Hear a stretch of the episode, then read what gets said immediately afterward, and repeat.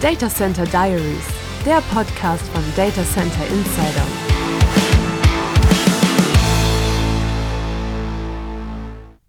Willkommen bei Data Center Diaries. Ich habe mir heute auch einen besonderen Gast eingeladen. Es ist André Lugo von der BMW. Und bei uns ist es üblich, dass sich die Gäste selber vorstellen. Deswegen würde ich auch Herrn Lugo bitten, zu sagen, was er bei BMW macht. Ja, mein Name ist André Luko. Ich verantworte bei BMW die Innovation und neue Technologien in der BMW Group IT.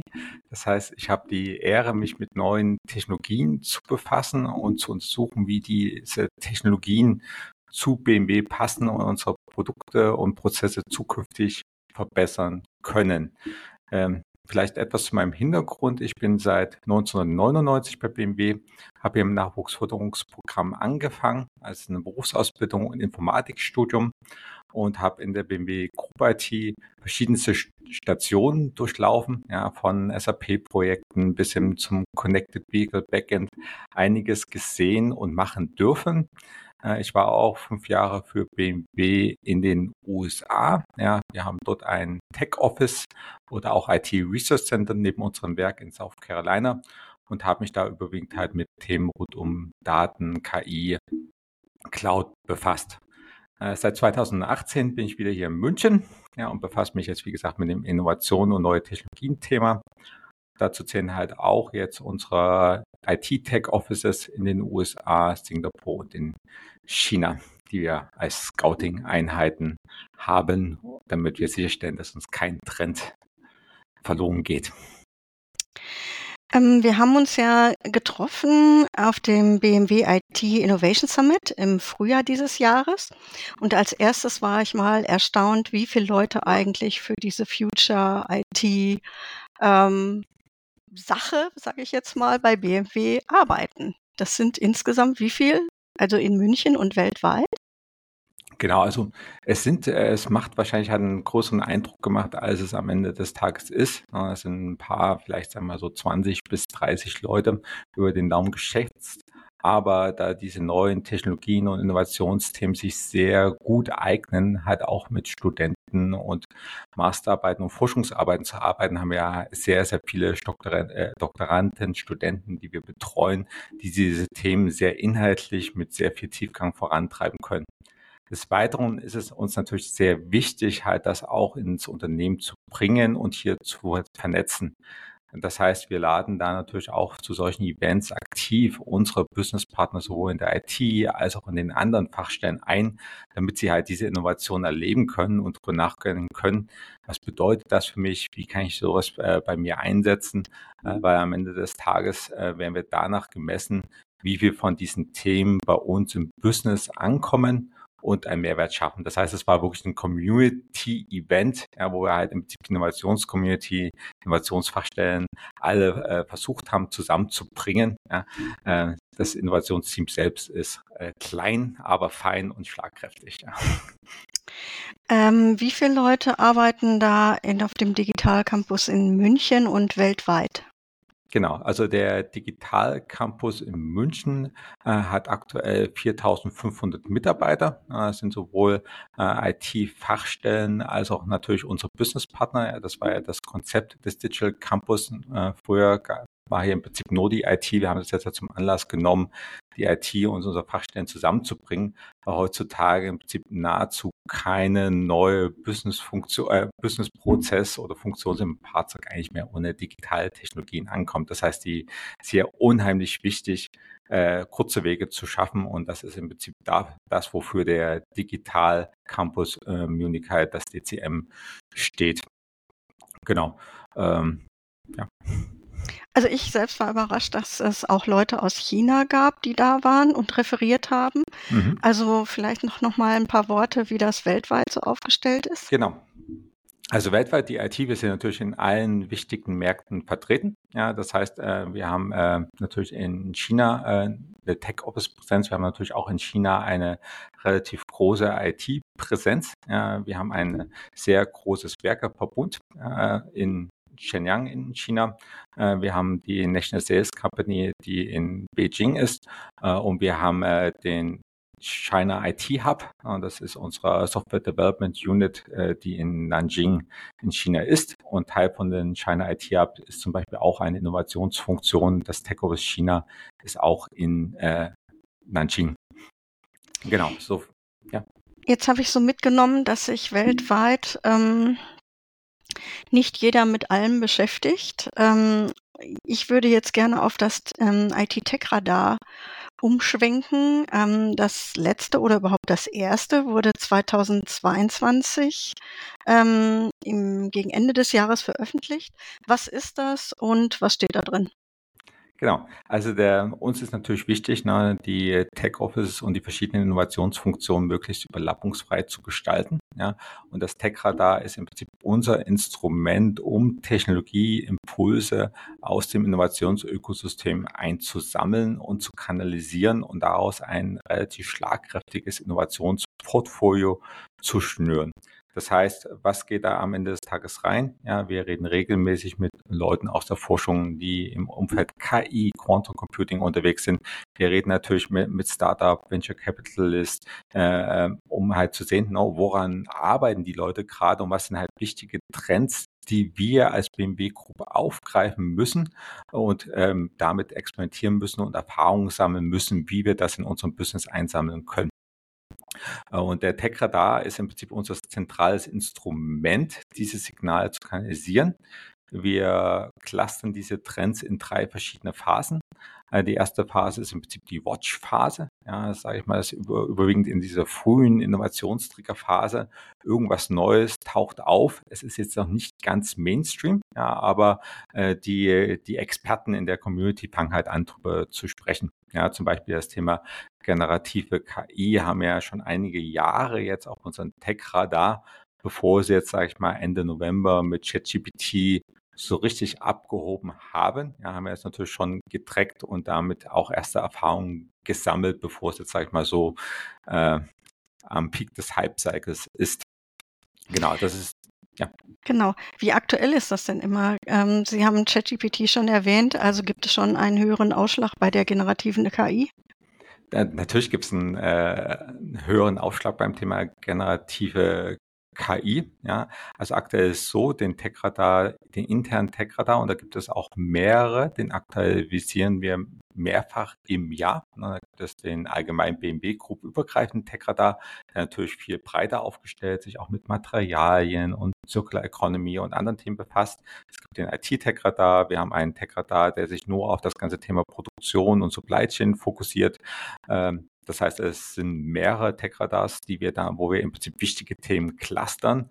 Und natürlich, das ist eine schnelllebige Zeit. Ja, also gerade digitale Innovationen sind ja jetzt nicht die langsamsten.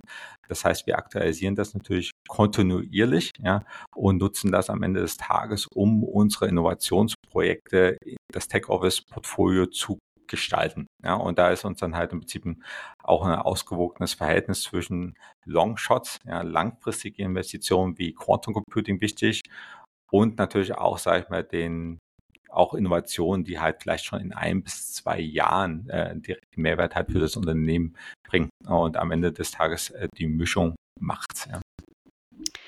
Ähm, bevor ich jetzt auf die einzelnen Themen noch weiter eingehe, äh, möchte ich darauf aufmerksam machen, dass der Tech-Radar ähm, öffentlich ist, dass jeder ihn sehen kann und dass wir den Link natürlich in die Show Notes packen und auch in einen Artikel.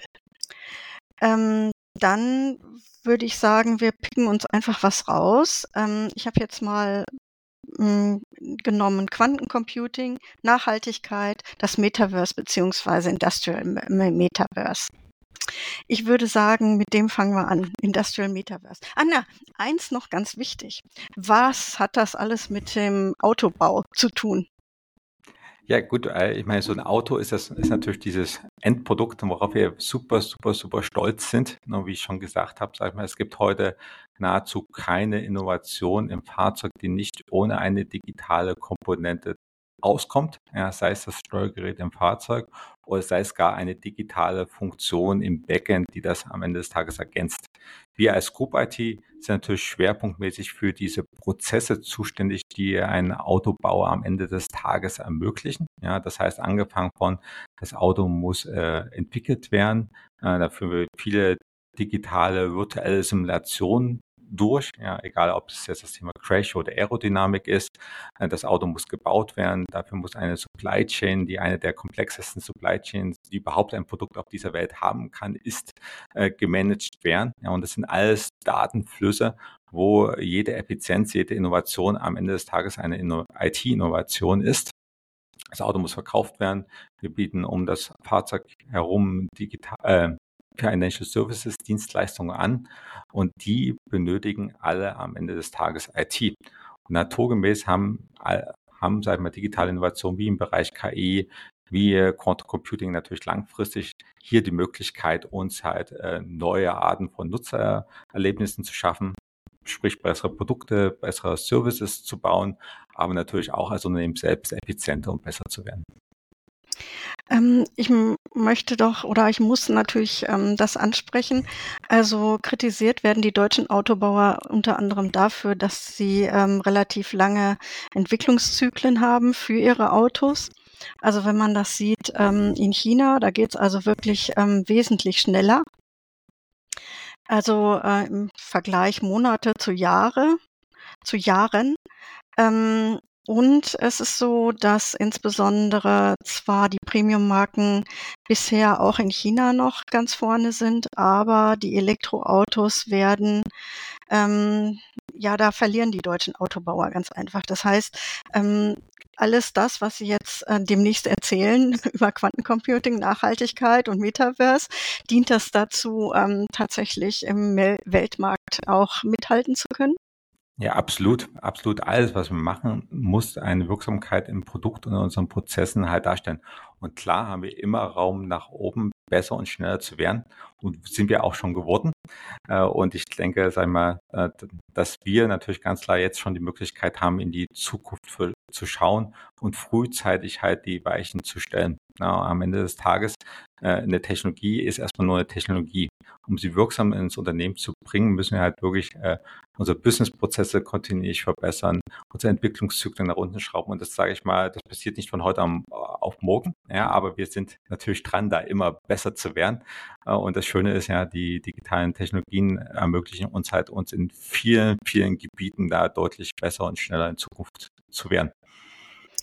Ähm, das ist eine Sache und die andere Sache ist die, das hört man doch auch immer wieder, ähm, da ist mir so eine Zahl im, im Gedächtnis geblieben, dass ähm, der reine Fahrzeugbau nur sieben Prozent äh, des Gesamtumsatzes im Fahrzeugwesen, wenn ich das mal so vergleichen will mit Versicherungswesen, ähm, ausmachen soll. Der Rest ist Services. Was sind das für Services und haben Sie damit auch zu tun? Also zu der Zahl kann ich erstmal nichts sagen und auch nicht bestätigen. Äh, aber klar, ja, um das Fahrzeug drumherum werden ein Großteil von digitalen Diensten angeboten. Ja, ähm, an, angefangen natürlich von unserer Companion-App, der MyBMW-App, ja, wo der Kunde im Prinzip äh, sein Fahrzeug entsperren kann, sich äh, spezielle Features damit halt äh, kaufen kann.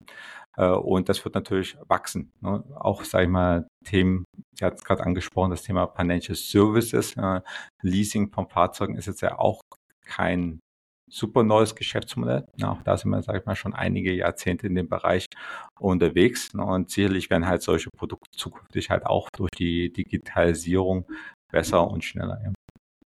Naja, ich stelle mir immer vor, wenn ich dann mal also tatsächlich nicht mehr Auto fahren darf, weil ich ähm, zu alt dafür bin, ähm, dass ich dann von zu Hause abgeholt werde von einem selbstfahrenden Auto, das mich dann pünktlich zu meinem äh, Arzttermin fährt, dass ich nebenbei einkaufen kann und ähm, unter Umständen, wenn ich möchte, das Fahrzeug auch teile wie ein Bus mit anderen Fahrgästen. Also ähm, sind das so die Zukunftsservices. Äh, das ist natürlich schon sehr, sehr weit in die Zukunft geschaut. Ne? Also in dem Bereich äh, sind wir jetzt nicht bei mir halt hier unterwegs und deswegen kann ich dazu äh, nichts direkt sagen. Aber natürlich ganz klar, ne? also so eine Vision für Mobilität muss es halt am Ende des Tages sicherlich geben. Ne? Und ähm, ja. Also, jetzt kommen wir zu etwas, wo Sie sich wahrscheinlich wohler fühlen, also Metaverse beziehungsweise Industrial Metaverse. Was ist das und was machen Sie da? Genau. Äh, das ist natürlich äh, ein sehr schöner Bereich. Ne? Also der Bereich Industrial Metaverse befasst sich halt mit allem, was im Prinzip die Unterstützung durch Metaverse-Technologien in unseren Entwicklungs- und Produktionsprozessen betrifft. Äh, das heißt, da geht es darum, halt über VR und AR zum Beispiel das Produkt schon frühzeitig in unserem Entwicklungsprozess erlebbar zu machen und da Entscheidungen früher zu treffen, besser zu treffen auf Basis von im Prinzip digitalen Simulationen und digitalen Daten. Ja. Äh, das Gleiche, ne, also früher hat man ja mit Simulation überwiegend den ganzen Entwicklungsbereich assoziiert, assoziiert. Ja, sagen wir, das Thema Crash-Simulation und Aerodynamik-Simulation hatte ich schon erwähnt. Das waren die ersten Bereiche, wo BMW High-Performance-Computing eingesetzt hat. Heutzutage setzen wir aber auch für unsere Produktionsverfahren digitale Simulation ein. Ja. Äh, wir hatten jetzt zum Beispiel gerade im März ein relativ großes äh, Announcement zusammen mit der Firma Nvidia auf der GTC-Konferenz, wo wir zum Beispiel unsere digitale Fabrik äh, aufgemacht haben in Ungarn, ja, wo wir halt aktuell ein, gerade ein neues Werk bauen. Und das ist das Schöne ist, ne, dass wir halt in solchen Simulationsumgebungen unsere Planungsprozesse halt heute schon optimieren können. Ja, also so eine Werk, Werk zu planen ist ja, sag ich mal, sehr, sehr komplex. Da müssen auch die verschiedensten Fachstellen zusammenkommen, ja, äh, vom Real Estate Management bis dann halt zu Robotik bis zur Linie etc. Und die können jetzt zum Beispiel in so einer Metaverse digitalen 3D-Umgebung schon frühzeitig kollaborieren, das Werk planen, die Arbeitsabläufe testen, bevor man überhaupt die Werkhalle physisch gebaut hat und äh, vollgeräumt hat. Und das sind natürlich äh, fantastische Möglichkeiten.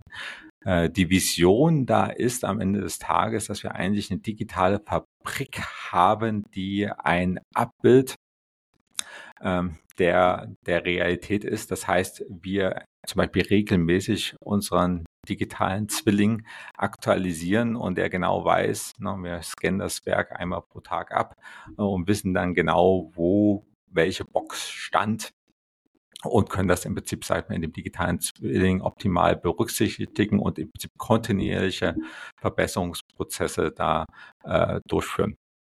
Also Sie haben eine Box erwähnt. Was ist da, was sind das für Boxen? Ja, achso, das war, war jetzt nur, nur ein Beispiel. Ne? Wir haben natürlich, sagen wir, zum Beispiel äh, unseren Legern, also kleine Boxen, ja, die dann zum Beispiel benutzt werden, um kleinere Teile für das Fahrzeug zu äh, äh, konventionieren.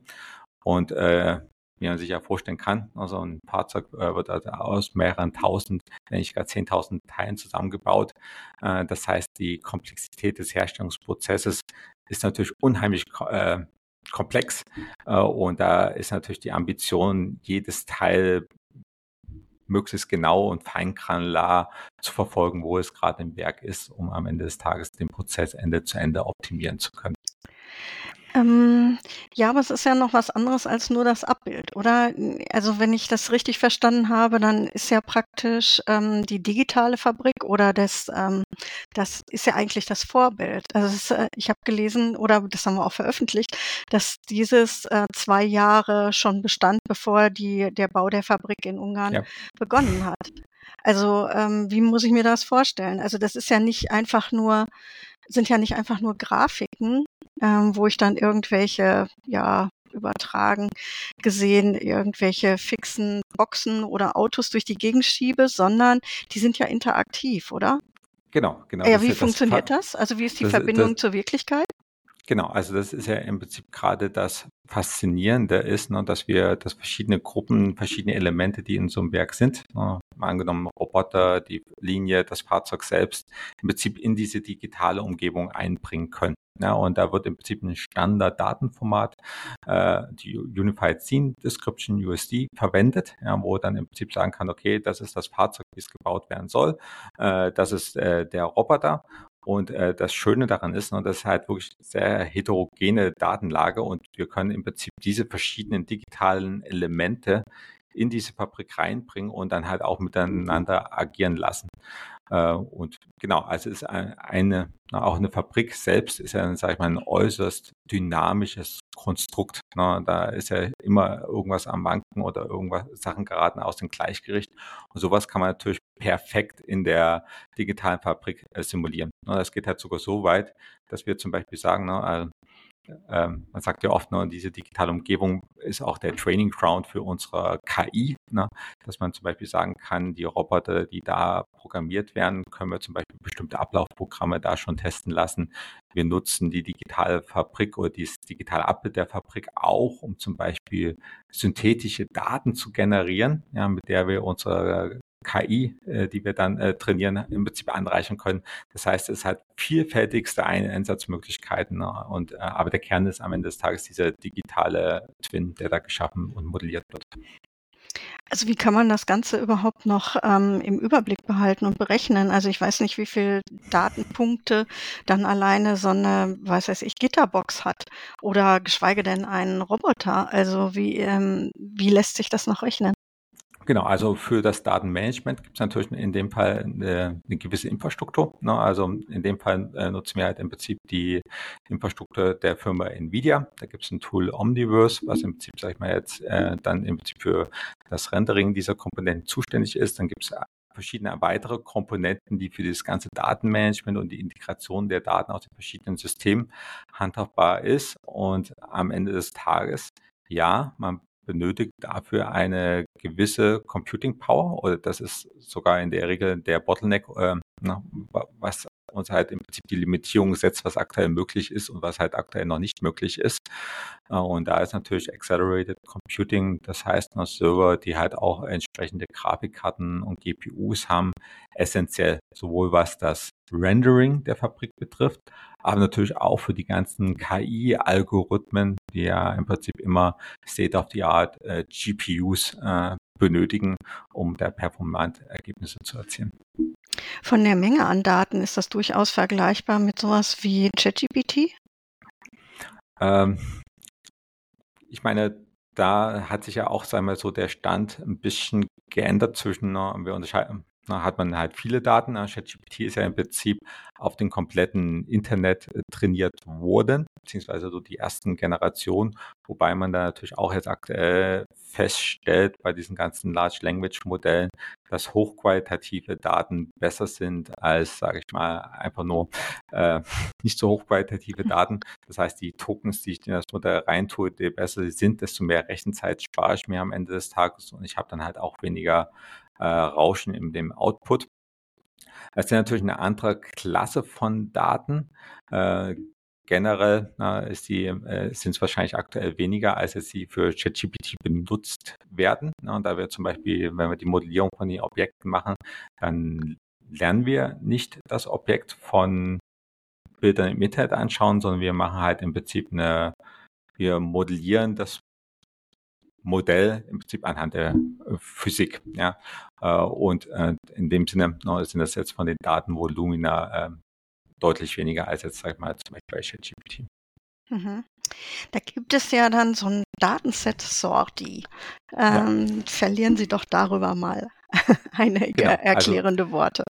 Genau, also Sodi ist im Prinzip, wir haben uns halt gedacht, okay, jetzt haben wir diese super digitale Hochglanzumgebung wir haben halt unsere digitale Fabrik und was könnten wir denn noch mit dieser Fabrik machen? Und äh, dann, ne, KI ist ja auch seit einigen Jahren ein relativ großes Thema für uns. Ne? Wir setzen das natürlich auch in unseren Fabriken ein, um zum Beispiel äh, auf Basis von Kamerabildern Qualitätskontrollen zu machen, zu schauen, sind alle Teile dran, etc. Ne? Und da hat sich die KI immer sehr, sehr bewährt. Was immer unserer Bottleneck, Flaschenhals bei KI-Themen waren, sind diese hochqualitativen Daten, ja, die benötigt werden, um, sag ich mal, so ein KI-System zu trainieren.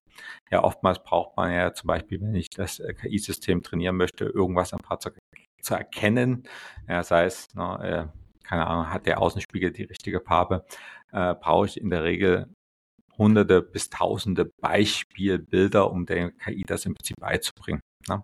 Jetzt hatte ich gerade gesagt, ne, in unserer digitalen Fabrik äh, verwenden wir halt äh, dieses äh, Top-Down-Modeling. Das heißt, wir modellieren die Welt, wir lernen sie nicht aus Daten. Äh, und ähm, was wir dann natürlich uns gedacht haben, hey, wie können wir unsere KI-Prozesse effizienter gestalten? Können wir denn nicht synthetische Daten aus diesem digitalen Abbild generieren, um unsere KI am Ende des Tages halt zu trainieren und stabiler und besser zu machen und sag ich mal die Zeit zwischen ich habe eine Idee, was die KI machen könnte und die KIs im Werk halt deutlich zu verkürzen. Äh, und so ist dann im Prinzip am Ende des Tages die Idee für SODI geboren worden. SODI ist ein synthetischer Datensatz, der halt auf Werksteile trainiert wurde. Also da, da, findet man halt diese besagten Boxen, die wir uns schon unterhalten haben. Äh, da findet man Werkzeuge drinne und das ist halt im Prinzip ein synthetischer Datensatz, der für die herstellende Industrie gemacht wurde, ja, weil das Internet zum Beispiel ist ja voller Katzen, ja, da kann ich meine KI dran trainieren, aber leider gibt es wenige Daten, weil, sage ich mal, solche Produktionsumgebungen immer top secret sind.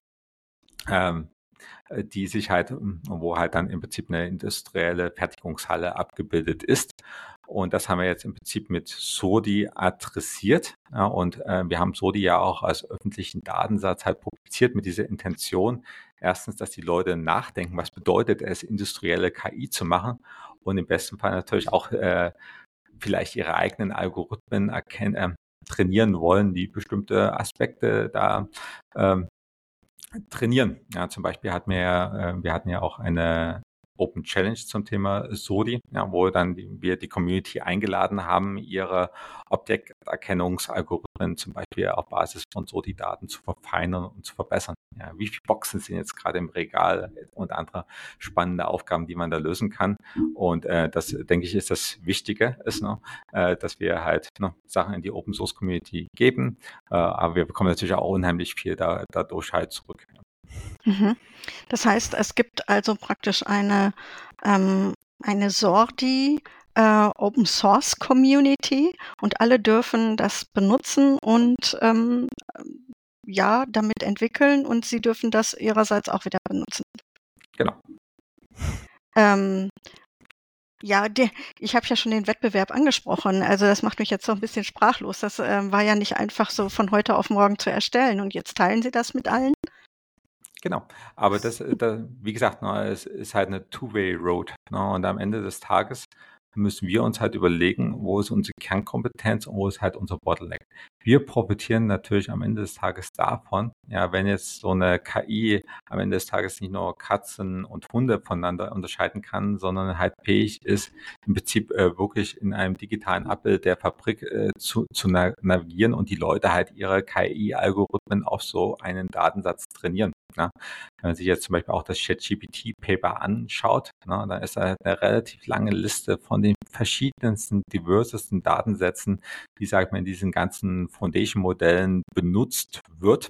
Ja, und äh, da ist natürlich unser Ziel, unsere Ambition, äh, da den Algorithmen genug Signal zu geben, dass das am Ende des Tages halt ein Standarddatensatz wird, mit dem alle Computer Vision Algorithmen halt äh, diese Basis Foundation Modelle trainiert werden. Ja, und das ist ja im Prinzip, wie man heutzutage KI macht, ist, man nutzt halt diese Foundation Modelle, die sind vortrainiert auf Public Daten und man feintuned die dann halt immer nur noch mal kurz äh, auf, sag ich mal, ein, in dem Fall ein automotive-spezifisches Problem. Und deswegen, sage ich mal, ist, äh, profitieren wir davon natürlich un unheimlich, auch wenn es auf den ersten Blick nicht, nicht so offensichtlich ist.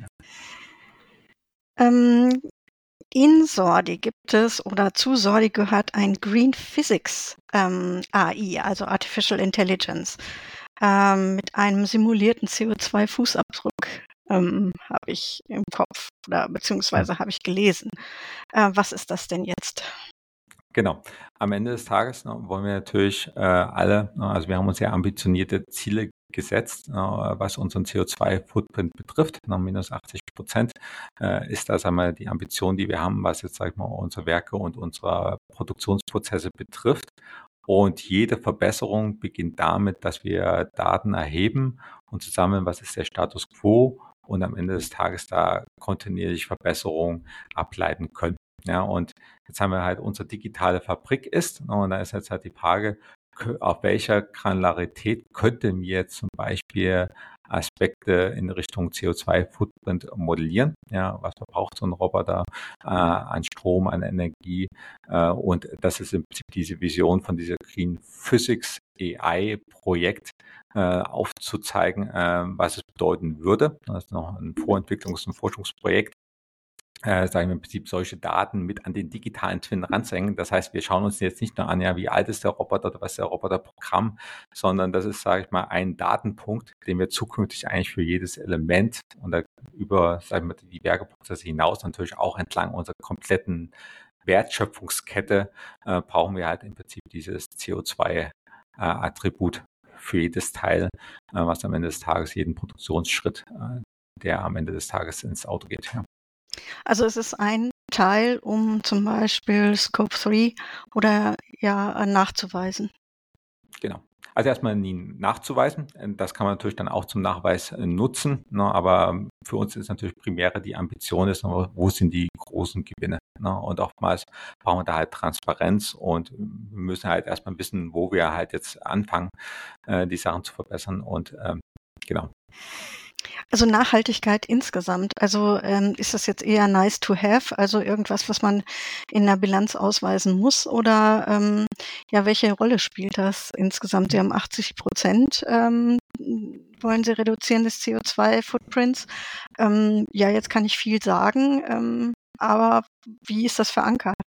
Ja, definitiv. Also nicht nur viel sagen, sondern halt auch am Ende des Tages viel machen. Ne? Also das heißt, äh, es ist mehr als, sag ich mal, nur ein Lippenbekenntnis. Äh, ne? Also wenn man unseren Geschäftsbericht aufschlägt, ne? ist ja im Prinzip auch ein Joint Reporting, wo wir auch unsere Nachhaltigkeitszahlen ne, entlang der Wertschöpfungskette äh, bei BMW selbst und natürlich auch äh, während der Nutzung des Fahrzeuges halt aktiv publizieren und auch aktiv, sag ich mal, jedem die Möglichkeit zu geben, äh, nachzuvollziehen, wie wir uns da verbessern. Äh, und natürlich äh, ergreifen wir da in allen Dimensionen, die man sich vorstellen kann, also insbesondere natürlich auch im Bereich IT, Maßnahmen, um diese Ziele zu erreichen. Also wir hatten jetzt ja schon über das Thema KI und Foundation-Modelle gesprochen. Und Sie hatten mich ja auch gefragt, was ist damit verbunden an Rechenleistung? und äh, da ist sehr viel Rechenleistung damit verbunden und viel Rechenleistung kostet am Ende des Tages halt viel Strom. Ja, und da muss man sich natürlich am Ende des Tages genauestens überlegen, gerade bei, sag ich mal, solchen komplexen Anwendungen, wo ich meine Rechenleistung rein investiere und äh, dann halt entsprechend halt Mehrwert schaffe. Ne? Und wir haben das in der IT in zwei, sag ich mal, Projektcluster geteilt. Einer, einerseits der Cluster Green IT. Äh, da befassen wir uns damit, sagen wir, wie die IT grüner wird. Ja, also angefangen von Altgeräte, Recycling. Äh, dann ist natürlich auch wichtig der Footprint von unseren Rechenzentren. Äh, klar, na, wir sind halt mit unserer Cloud-First-Strategie, sage ich mal, da auch am Ende des Tages halt sehr abhängig davon, was die Hyperscaler bieten. Ja, kann man zum Beispiel sagen, dass AWS zum Beispiel in Europa in den Rechenzentren, die wir nutzen, in Frankfurt und Irland, zumindest 2022 100% Renewable Energy genutzt hat. Das ist schon mal gut zu wissen, aber am besten ist halt immer noch, wenn man den Stromverbrauch am Ende des Tages gar nicht hat. Ja, und dann haben wir halt solche Themen wie äh, Sustainable AI, wo wir dann halt wirklich schauen, na, wie können wir möglichst Effizienzmodelle simulieren, ähm, trainieren. Und das ist dann halt auch so fit für Purpose. Ne? Also wenn man jetzt zum Beispiel GPT-4 auf alles loslassen würde, ja, das ist natürlich eines der komplexesten Flagship-Modelle, die man sich halt vorstellen kann, äh, ist natürlich auch mit entsprechend Re Rechenkapazität verbunden. Ja, und dann ist halt eher die Frage, ne, je näher ich weiß, was ich am Ende des Tages rechnen muss, desto besser kann ich da halt optimieren. Aber da machen wir uns äh, sehr, sehr viel Gedanken drüber. Und dann haben wir das ganze Thema IT for Green. Ne? Wie kann man IT nutzen, um grünere Prozesse bei BMW zu gestalten, die Circular Economy zu unterstützen. Also sowas wie Green Physics AI würde darunter fallen, aber auch solche Aktivitäten wie zum Beispiel Catena X, was jetzt einmal vom Reifegrad deutlich, deutlich weiter ist als jetzt eine Green Physics AI, was jetzt halt noch ein Innovationsprojekt ist, um die Leute zum Denken anzureden. Und da geht es natürlich ganz, ganz klar darum, im Prinzip diese Informationen zum Thema Nachhaltigkeit über die gesamte Wertschöpfungskette erstmal einzusammeln und natürlich am Ende des Tages halt auch nach, diese Nachweise erbringen zu können, ähm, dass, äh, dass das halt, dass die Datenpunkte auch stimmen. Ja. Herr Luko, mit Quantencomputing wird alles besser. also wir rechnen schneller und wir rechnen mit weniger Energie. Ähm, was machen Sie denn mit Quantencomputing bei BMW? Genau. Genau, also Quantum Computing ist natürlich ein sehr, sehr, sehr langfristiges Thema. Sie haben ja jetzt sehr schön in diesem einen Satz sehr prägnant auf den Punkt gebracht, was die äh, Wertversprechen von Quantum Computing ist. Na, wir hatten jetzt ja schon viel eruiert, wo jetzt, sagen wir mal, so digitale Technologien aktuell verändern, wie wir Sachen bei BMW machen. Und das sind halt viele Themengebiete dabei. Also Quantum Computing macht ja jetzt nicht pauschal alles schneller, ja, nur weil ich das auf den Quantum Computer laufen lasse.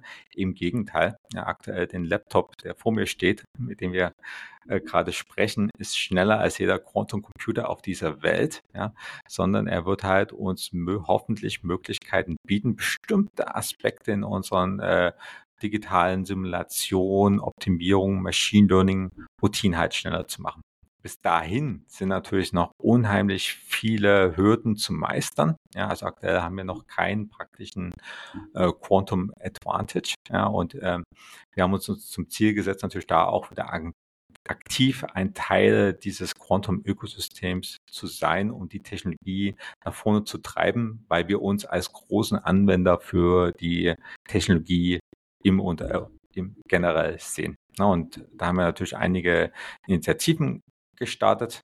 Erstens haben wir gesagt, okay, wir sehen, da passiert zum Beispiel sehr viel Forschung äh, in der Welt in dem Bereich, aber die Forschung ist noch nicht sehr angewandt und sie ist auch noch sehr weit weg von den realen Industrieproblemen. Ja? Und um diese, dieses Gap da zu schließen und mehr, sagen wir, von dieser Translationsforschung zu ermöglichen, haben wir zum Beispiel zwei Stiftungslehrstühle gegründet, äh, einen an der TU in München und einen an der RWTH Aachen die sich genau äh, damit befassen, diese Industrialisierung von diesem Thema und diesen Anwendungsbezug herzustellen. Ja. Weil wie bei jeder Innovation ja, müssen da halt verschiedenste Elemente zusammenkommen. Ja, wir haben die Physik, wir haben die Informatik, wir haben die Elektrotechnik, wir haben uns als Endanwender. Und äh, das Geheimnis ist hier, schlagkräftige Teams aufzustellen, äh, die am Ende, sag ich mal, das leisten können und am Ende das Thema halt industrialisieren können. Das zweite große Initiative ist halt das Thema QTech, das ist das Quantum Technologie und Application Konsortium, äh, was noch, sag ich mal, auf Wunsch unserer Altkanzlerin Frau Merkel ins Leben gerufen wurde, wo sich zwölf deutsche Firmen zusammengefunden haben, um also als Anwenderfirmen um das Thema Anwendung äh, und industrielle Anwendung im Bereich Quantum halt voranzutreiben. Äh, und wir fungieren im Prinzip als QTech so als Counterpart zu den ganz großen Quantum-Initiativen, die gerade das ähm, Bundesforschungsministerium und Wirtschaftsministerium vorantreiben. Sie haben bei dem BMW IT Innovation Summit ähm, ähm, Beispiele genannt, also Thema Presswerkauslastung. Äh, was heißt das? Und äh, gibt es da noch weitere Beispiele, wo Sie da konkret genau. hinarbeiten? Genau. Genau, also das Thema, was wir auf dem Innovation Summit äh, behandelt haben, da ging es zum Beispiel darum, äh, das optimal, die optimalen Werkzeuge und die Lokation in den Presswerten im Prinzip ähm, zu, zu optimieren als ein großes äh, Optimierungsproblem. Ähm, am Ende des Tages und wir haben halt, sagen wir mal, sehr, sehr viele Parameter. Wir haben auch sehr viele dynamische Komponenten, zum Beispiel eine Liste von Autos, die wir bauen wollen. Und da ist halt die Frage, ne, welches Teil sollte in welchem Presswerk äh, gefertigt werden. Und da ist natürlich kritisch. Rechenleistung ist wirklich ein Bottleneck da. Ne? Also je mehr Rechenleistung ich im Prinzip habe, desto mehr Parameter kann ich dann im Kauf nehmen und desto langfristiger kann ich zum Beispiel meine Presswerk, Auslastung, Konfiguration überhaupt vorberechnen. Ja? Und äh, da erhoffen wir uns natürlich, dass wir mit Quantum Computing deutlich komplexere Optimierungsprobleme da darstellen können.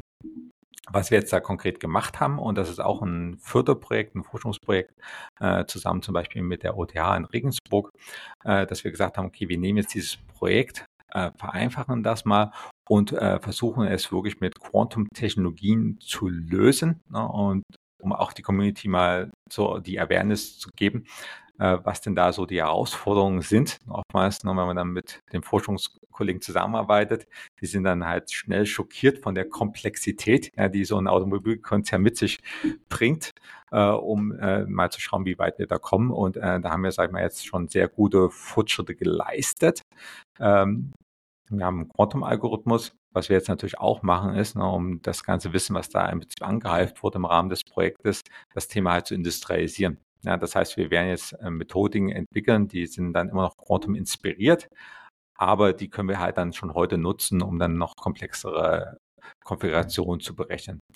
Und das ist nur eine Art von Problem, von dem wir auch hunderte haben. Ja, also hier wird ja alles optimiert, ja, also vom Speiseplan in der Kantine äh, bis zum äh, Roboterbahnprogrammierung bis hin zum Navigations- im Fahrzeug. Also wir haben viele, viele Probleme, die eigentlich ähnliche Charakteristika haben, auf die wir dann diese Methodik anwenden können.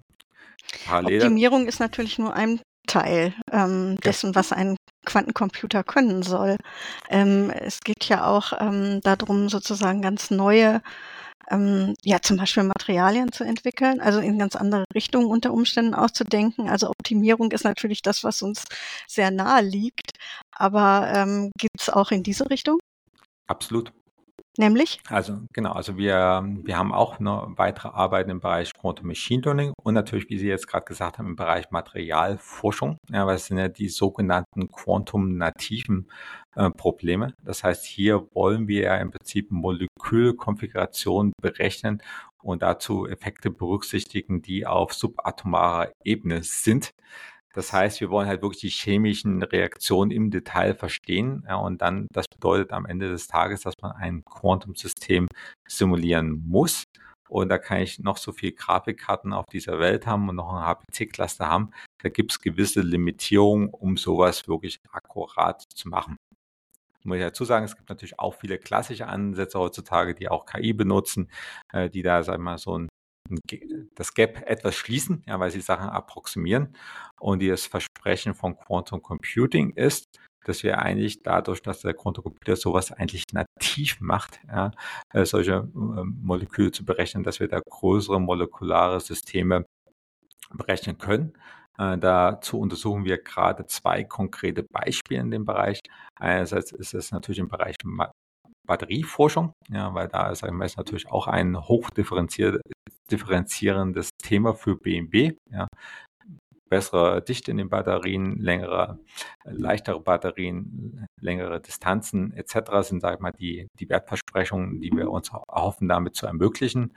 Äh, wir schauen aber auch äh, in das Thema Hydrogen Fuel Cell, ja, wo es dann dazu geht, ne, da werden zum Beispiel in den Anoden und Kathoden äh, ähm, genau, also es gibt halt bestimmte teure Materialien, ja, äh, die Platinum etc., die da drin sind, die man gegebenenfalls mit anderen Materialien ersetzen könnte, um da, sage ich mal, bessere Qualitäten von Fuel Cells zu schaffen.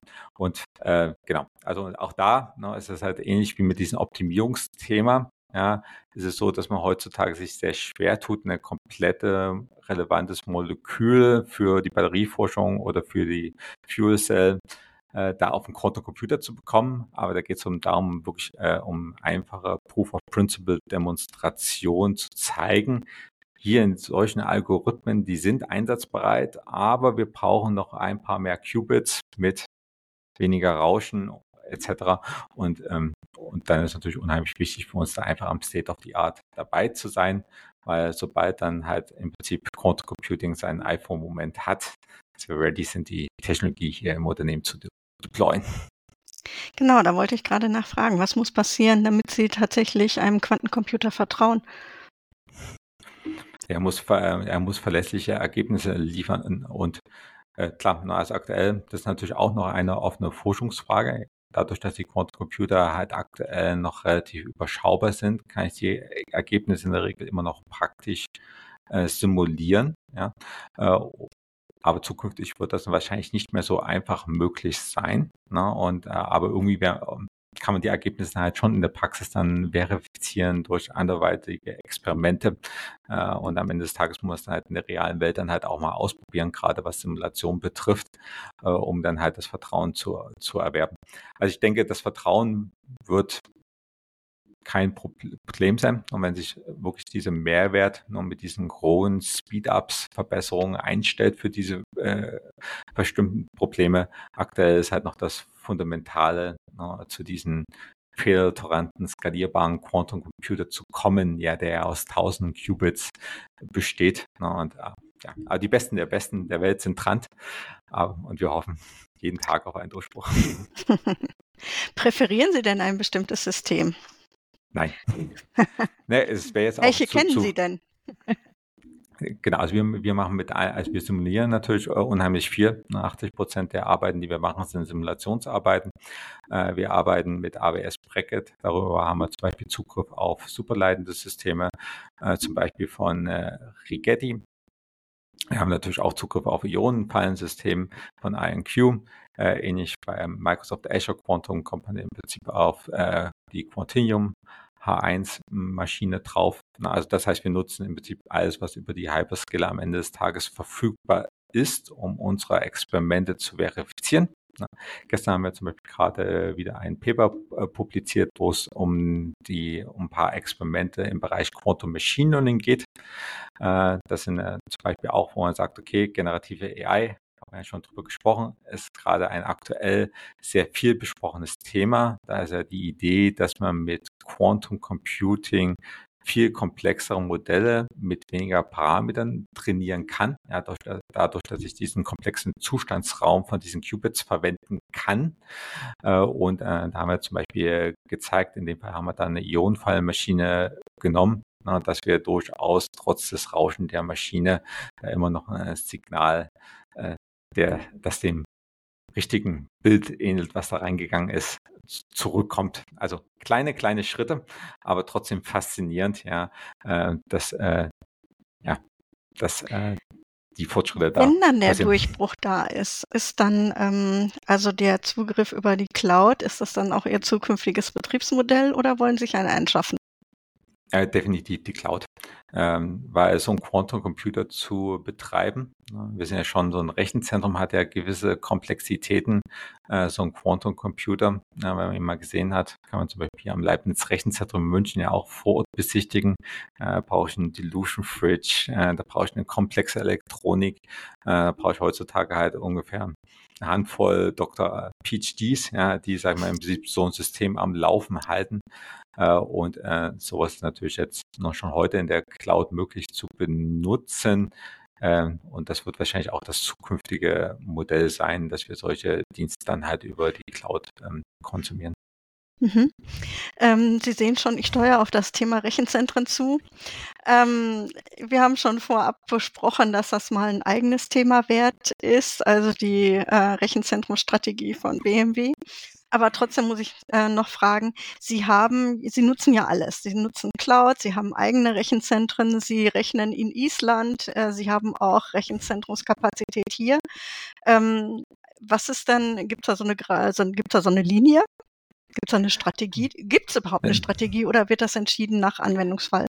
Natürlich gibt es eine Strategie. Die Strategie aktuell ist, und aktuell unsere Strategie ist ganz klar Cloud First. Ja, das heißt, alles, was wir neu machen, ist natürlich heutzutage Cloud-basiert. Äh, äh, wir arbeiten da auch mit mehreren Cloud-Anbietern, mit den zwei großen AWS und Microsoft Azure. Das ist halt unsere Strategie, eigentlich da den Großteil unserer Workloads abzubilden. Jetzt kann man, kommt man natürlich nicht von heute auf morgen äh, komplett als Unternehmen in die Cloud und muss sich natürlich dann Schritt für Schritt anschauen, wann ich für welche Anwendung diesen Schritt mache. Ja, wenn es jetzt um digitale Dienste geht, wenn es um AI-Dienste geht, dann ist sicherlich, sagen wir, die Cloud die Go-To-Plattform. Ja, da hat zum Beispiel auch die Cloud-Anbieter ja diverse Angebote, zum Beispiel um das Thema Foundation-Modelle äh, schon out of the box fertig bieten, ja, die man ja zum Beispiel on-premise jetzt so erstmal nicht bekommt. Also ein äh, Foundation-Modell selbst laufen zu lassen, bedarf schon Heavy-Duty-Infrastruktur, sprich eine große Box mit vielen GPUs und auch, sagen wir mal, viel, viel, viel Engineering drumherum. Sie hatten jetzt das Thema High Performance Computing angesprochen, ja, was wir in Island und in Schweden äh, machen. Äh, das war, sagen wir so, diese ersten Compute-Cluster, die wir mal hatten für das Thema Crash und für das Thema äh, Computer Fluid Dynamics und viele andere Workloads, die da mittlerweile drauf laufen. Das sind klassische Simulationen. Klassisch ist so, dass die HPC-Infrastrukturen immer ein, mit einer sehr hohen Auslastung gefahren werden können. Ja, das heißt, ne, da haben wir halt ein Queuing-System davor und dann wird ein Job nach den anderen abgearbeitet. Und das macht natürlich äh, die Sache entsprechend für die Cloud etwas unattraktiver, äh, weil die Cloud ja davon lebt am Ende des Tages, äh, dass ich halt viele fragmentierte Workloads habe. Ja, und wenn ich jetzt serverless gehe, halt immer nur für den kleinen Teil per Request zahle. Wenn ich aber die Ressourcen wirklich schaffe, optimal zu nutzen, habe ich natürlich äh, mit den äh, On-Premise ähm, äh, HPC da mehr Vorteil.